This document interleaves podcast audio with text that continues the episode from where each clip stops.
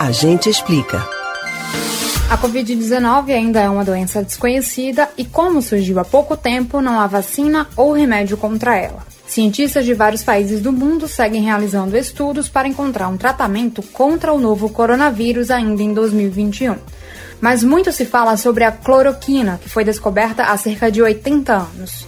Alguns pesquisadores estudaram os efeitos desse medicamento antigo usado contra a malária. Também testaram um derivado da substância, a hidroxicloroquina, utilizada no tratamento de doenças autoimunes como artrite reumatoide e lúpus. Para essas doenças, é um medicamento que foi testado e aprovado. A cloroquina precisa de acompanhamento médico porque é um medicamento que pode ter efeitos colaterais bastante tóxicos, mas está liberado para o uso dessas doenças no Brasil. A eficácia da substância contra a Covid-19 ainda não está comprovada cientificamente. A Organização Mundial da Saúde se manifestou sobre o uso da cloroquina, deixando claro que, embora ela possa ter algum impacto sobre alguns pacientes, não há, até o momento, tratamento efetivo ou drogas comprovadas contra o novo coronavírus. O que se sabe até agora é que a cloroquina pode causar efeitos colaterais como graves arritmias, hepatite, pancreatite e choque anafilático. Segundo especialistas, os estudos da cloroquina contra a Covid-19 foram feitos in vitro,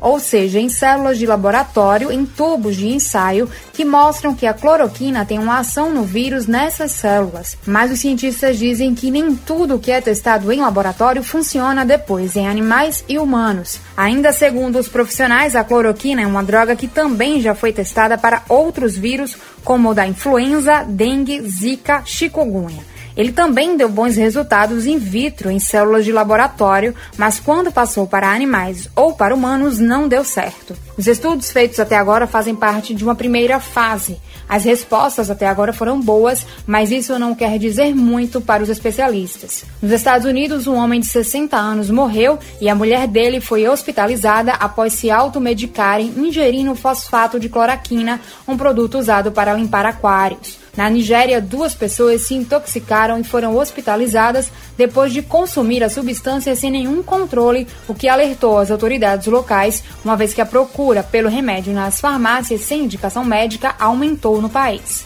Na França, o uso do medicamento dividiu a comunidade científica. O Alto Conselho Científico do país recomendou que o produto seja utilizado apenas em casos severos da Covid-19, após decisão de uma junta médica e sob monitoramento. O uso da cloroquina ainda não é seguro e novas pesquisas devem ser concluídas antes de pacientes com coronavírus usarem a substância no tratamento. A OMS lançou um estudo em diversos centros internacionais para acelerar a busca por remédios que ajudem no tratamento. Enquanto isso, a medida mais eficaz é o isolamento social, que evita o colapso dos sistemas de saúde e um maior número de mortos. Você pode ouvir novamente o conteúdo do Agente Explica no site da Rádio Jornal ou nos principais aplicativos de podcasts Spotify, Google ou Apple Podcasts. Camila Brandão para o Rádio Livre.